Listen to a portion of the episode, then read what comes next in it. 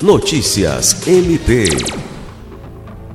O Ministério Público do Estado do Acre, por meio do Centro de Apoio Operacional de Defesa da Criança e do Adolescente, Educação e Execução de Medida Socioeducativa da Primeira Promotoria de Justiça Civil e do Núcleo de Apoio Técnico Especializado da Criança e do Adolescente, NATECA, promoveu nos dias 11 e 12 de maio uma campanha educativa alusiva ao Dia Nacional de Combate ao Abuso e Exploração Sexual de Crianças e Adolescentes, que ocorre anualmente no dia 18 de maio.